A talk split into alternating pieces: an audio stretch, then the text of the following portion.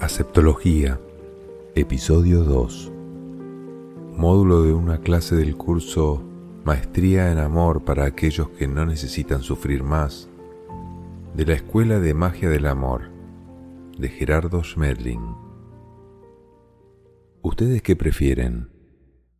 ¿Imaginarse acerca del universo y del proceso del desarrollo de conciencia del Hijo de Dios, que es algo supremamente difícil? o que es un trabajo constante y muy agradable? Depende de cómo yo quiera verlo. Ni es difícil, ni es agradable. Es un proceso. Que yo quiera convertirlo en algo muy difícil y en algo muy desagradable es mi problema de ignorancia. Que yo quiera transitar ese camino disfrutándolo a cada instante es un asunto de sabiduría. El camino de la evolución es como cualquier camino. Tú puedes caminar un camino e ir disfrutando de las plantas, de las piedras, del aire, y decir, hoy caminé un kilómetro. ¡Qué maravilla! Tengo un kilómetro más y uno menos por caminar. O puedes decir, qué desgracia la mía, me faltan miles de kilómetros por andar y estas piedras tan duras y el sol que está haciendo. No es el camino el del problema, es como tú lo estás viendo. El ego es una estructura mental conformada por creencias falsas, necesarias e importantes para poder llegar a conocer la verdad. No puedo pasar de la inocencia, ausencia de información, a sabiduría, información de la verdad sin haber pasado por el ego, ignorancia aprendida, porque no hay con qué comparar la verdad. Si no puedes medir la verdad, no puedes verificarla. Para medir la verdad tienes que medirla con lo que no es verdad. Para eso sirve el ego. El ego es necesario hasta cuando reconozco la verdad. Cuando ya reconozco la verdad, el ego se vuelve un estorbo por eso tiene un límite. Estoy seguro de que nosotros al estar aquí buscando un desarrollo espiritual, ya llegamos al límite del ego, o esto no nos interesaría a nosotros para nada. Por eso es que ahora podemos empezar a ser felices y caminar el resto del camino de la evolución disfrutando cada paso que demos y no sufriéndolo. Si ya sufrí suficiente, esperemos que sí. Continuamos con la siguiente cartelera. Ya sabemos qué es lo real y qué es lo imaginario. Ahora vamos a usar esto como herramienta para el desarrollo espiritual. Ya sabemos que en el universo todo lo que sucede responde a un orden perfecto originado desde la propia concepción del universo. Si pudiéramos llamarlo de esa manera, en la mente de Dios. Como todo lo que sucede es perfecto, nosotros, los seres humanos, estamos aprendiendo a fluir con ese orden perfecto, adaptándonos a cada circunstancia de cada lugar. Para eso definimos realidad e imaginación. Las dos cosas son útiles si aprendemos a manejarlas correctamente. ¿Para qué sirve la realidad? Sirve para la transformación interior, no puedo hacer una transformación interior a menos que yo acepte la realidad presente en cualquier dimensión donde me encuentre y es, fundamentalmente, la de la tercera dimensión, porque las otras dos dimensiones son proyecciones mentales que yo adquirí en la tercera dimensión. ¿Cómo se aprovecha la realidad? Aceptándola como una oportunidad perfecta para aprender a amar y aprender a ser felices. Cuando la realidad presente que está frente a ti es una realidad donde no hay paz, donde no hay armonía, donde no hay orden ni respeto, tú la vas a aprovechar para darte cuenta de que tú estás rechazando eso y por ello no tienes paz ni armonía interior. En el momento en que la aproveche, diré, esta situación no tiene por qué afectar mi paz interior ni mi felicidad. Mi felicidad no depende de lo que pasa afuera de mí, sino de lo que yo decido hacer en mi interior. Si esa es mi reflexión frente a una situación, estoy aprovechando la realidad para mi desarrollo espiritual. Pero si yo llego a tomar una acción diferente que es la usual, como a mí no me gusta esa falta de respeto, a mí no me gusta ese desorden, a mí no me gusta ese comportamiento, ustedes tienen que cambiar lo que están haciendo, etc. ¿Será que estoy aprovechando la realidad? La estoy desperdiciando totalmente y estoy yéndome en contra de la pedagogía del universo porque en lugar de aprovechar la experiencia, estoy luchando contra ella. El propósito de la vida es aprender a tener paz, aprender a ser feliz por mí mismo, aprender a amar a los demás. ¿Cómo hago para aprender a tener paz? Viviendo en un lugar donde no hay paz. ¿Cómo hago para aprender a ser feliz? Voy a un lugar donde no es feliz la gente, donde la gente sufre. ¿Cómo hago para aprender a amar? Yendo a un lugar donde nadie me respeta, donde nadie me ama, donde todo el mundo se arremete. Allí es donde puedo aprender. Eso se llama aprovechar la realidad. Si tú vas a un lugar donde todo es armonía, convivencia y respeto mutuo, no aprendes nada porque no te puedes conocer a ti mismo, no sabes cuáles son tus limitaciones, no sabes con qué eres afectable y herible. Solamente cuando entras a un lugar donde está todo lo que tú permites que te hiera, puedes reconocer tus limitaciones y trascenderlas.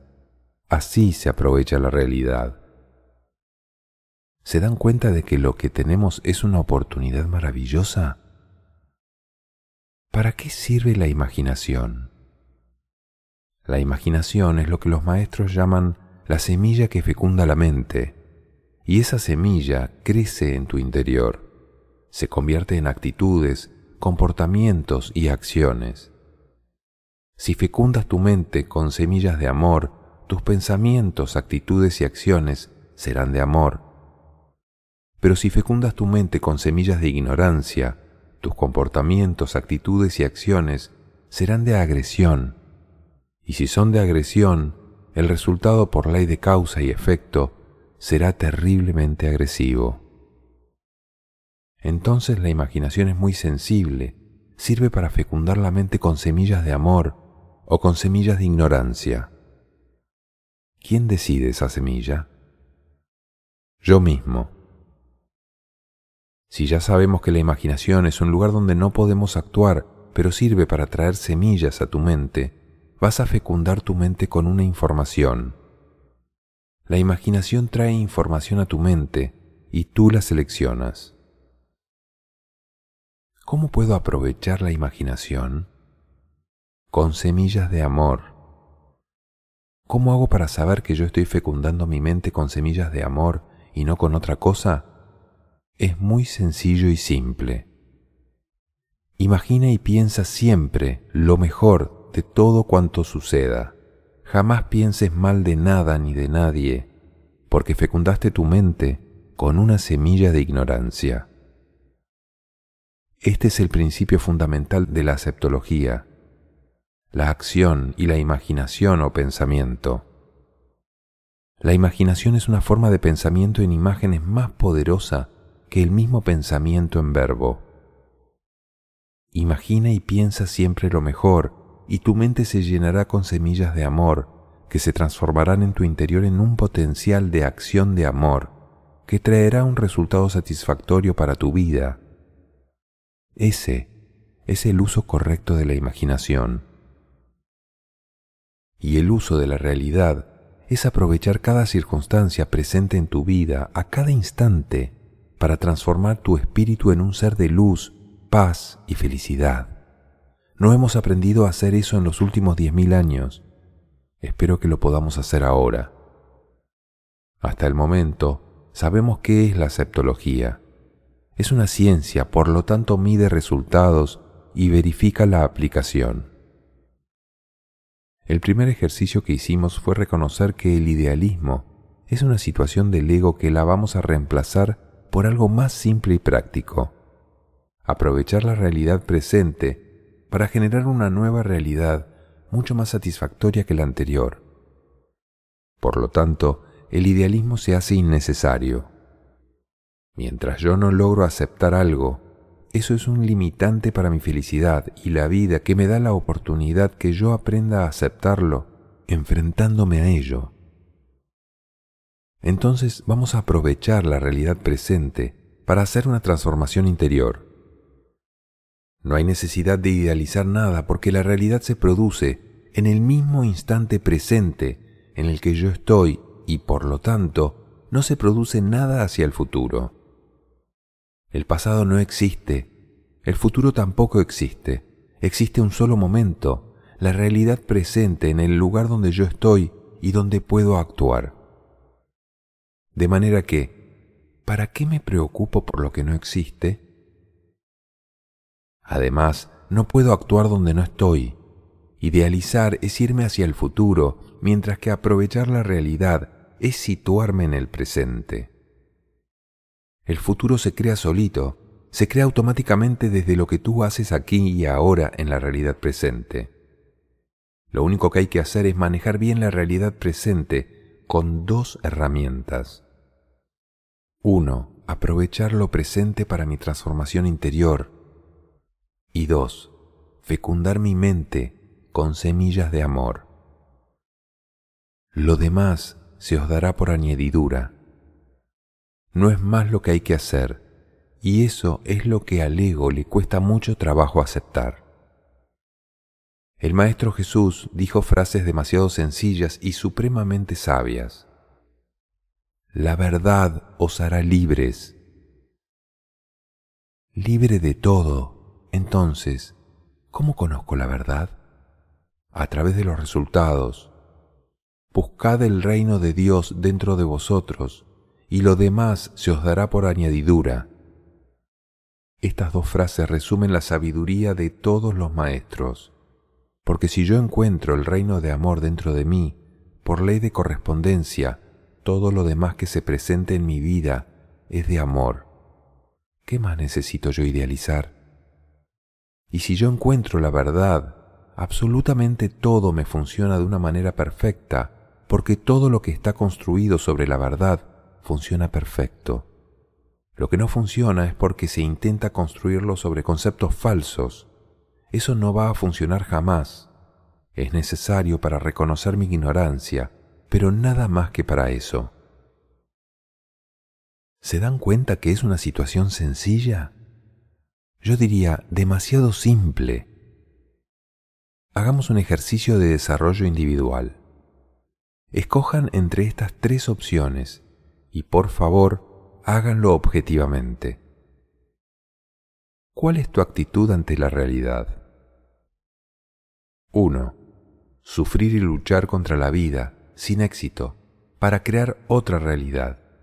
Es una situación bastante común y muchas personas sufren y luchan contra lo que sucede a su alrededor, sin tener ningún éxito en modificarlo y sin poder dejar de sufrir. 2. Sufrir y luchar contra la vida, con éxito, para crear nuevas realidades.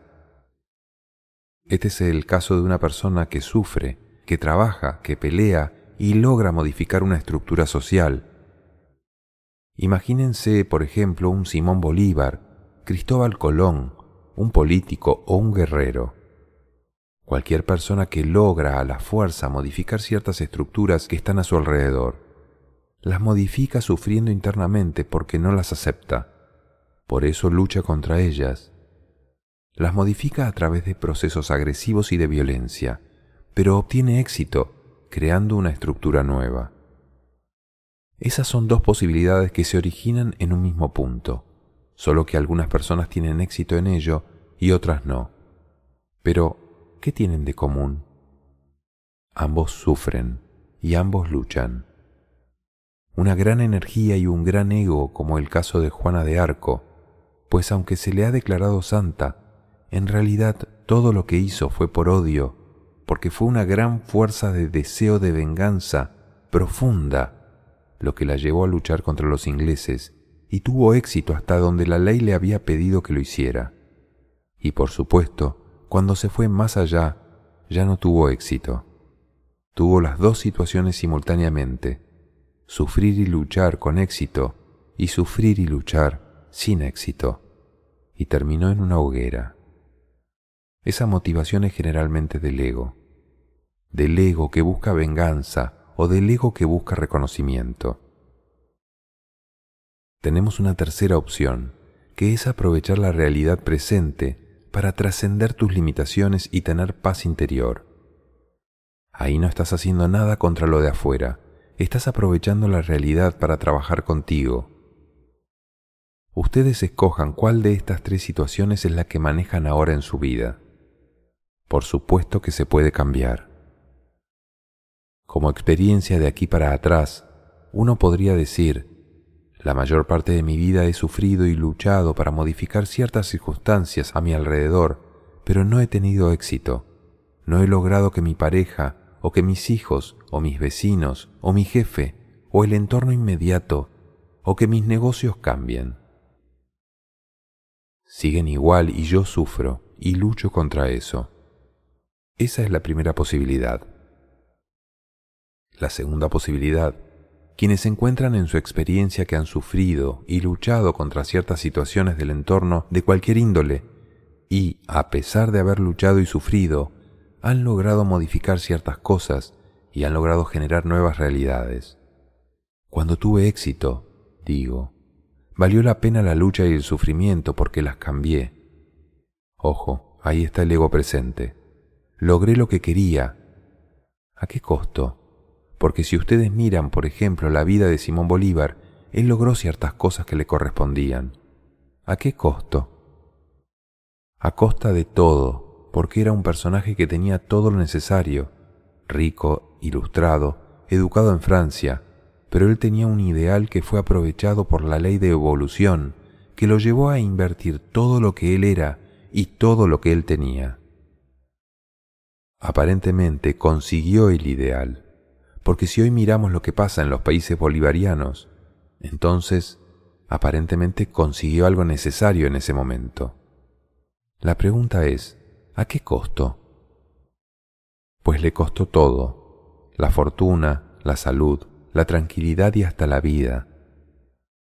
Entonces sí podemos transformar ciertas cosas usando el ego a un costo altísimo. Vamos a mirar la tercera posibilidad que, si no está sucediendo, la invitación es a que comience a suceder. ¿Ha sucedido en alguno de ustedes que esté trascendiendo sus limitaciones para tener paz interior? Es necesario, es indispensable que haya gente que luche, y que luche desde el ego que tiene dos posibilidades, ser correspondiente y obtener un resultado para modificar algo, o no serlo.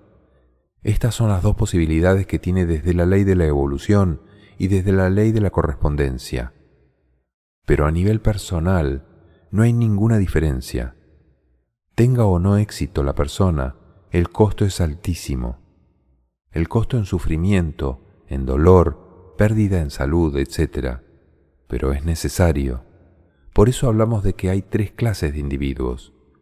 Porque alguno de los tres papeles yo debo jugar. Debes decidir en cuáles de esos papeles quieres quedarte y por qué razón lo escogerías.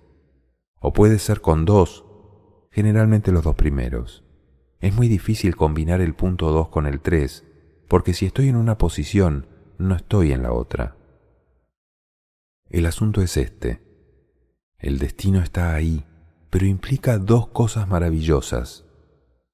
Una oportunidad de aprendizaje y que yo sea capaz de trascenderla pero el destino se me puede presentar como todo aquello ante lo cual yo sufro inicialmente, hasta cuando se logre la saturación de ese sufrimiento.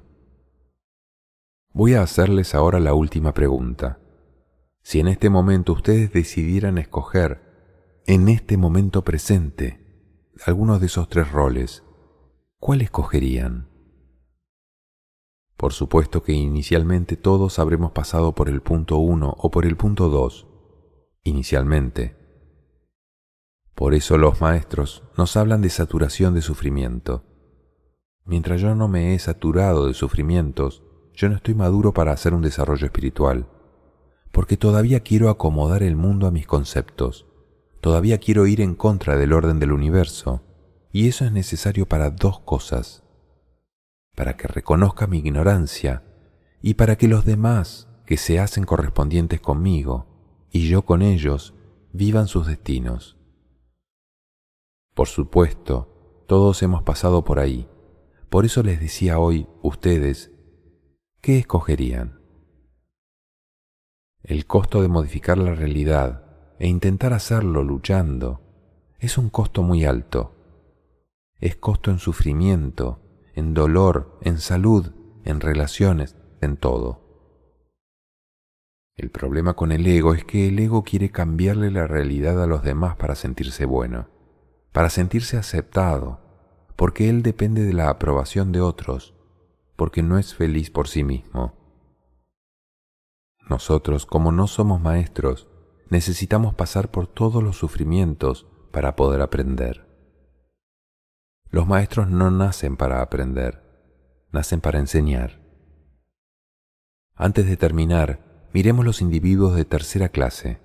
Ellos aceptan la realidad presente como una maravillosa oportunidad para trascender sus propias limitaciones internas, por lo cual solamente se ocupan de modificar su propio interior.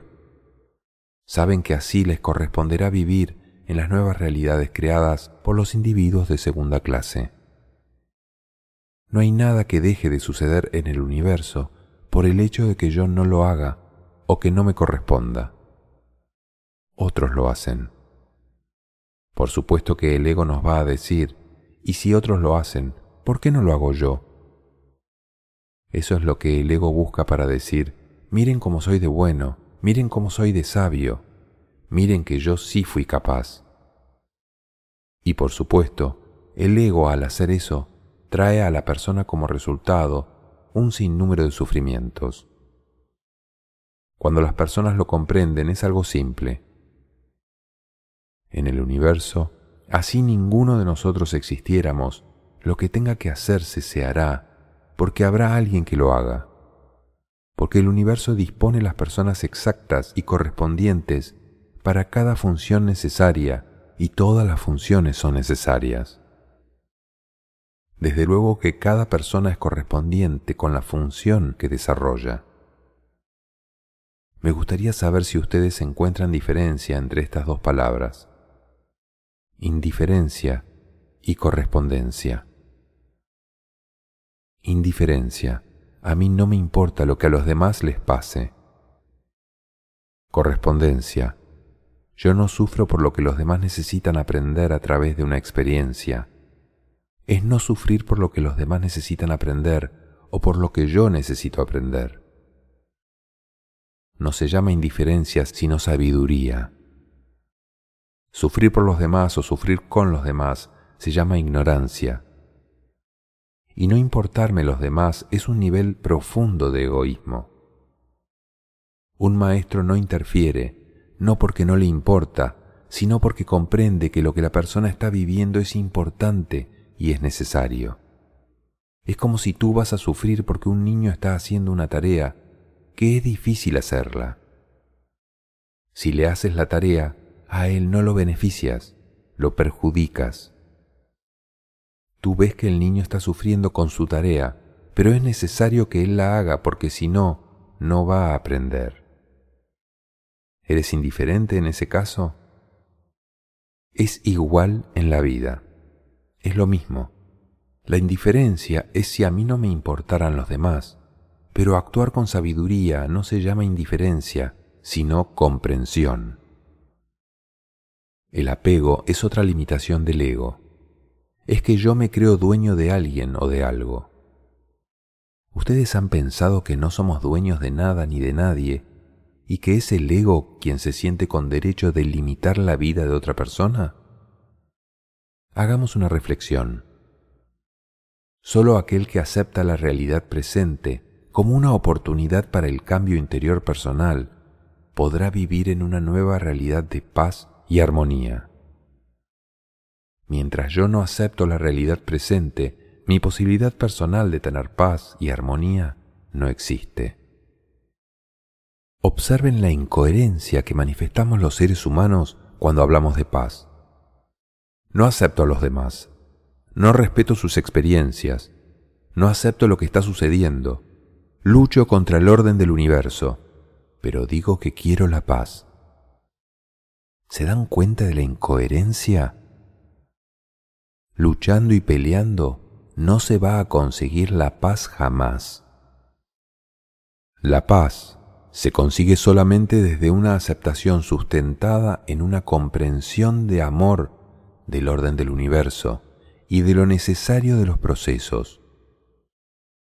La paz tuya, no la de los demás. Tú no puedes conseguir la paz para otra persona. Eso es imposible.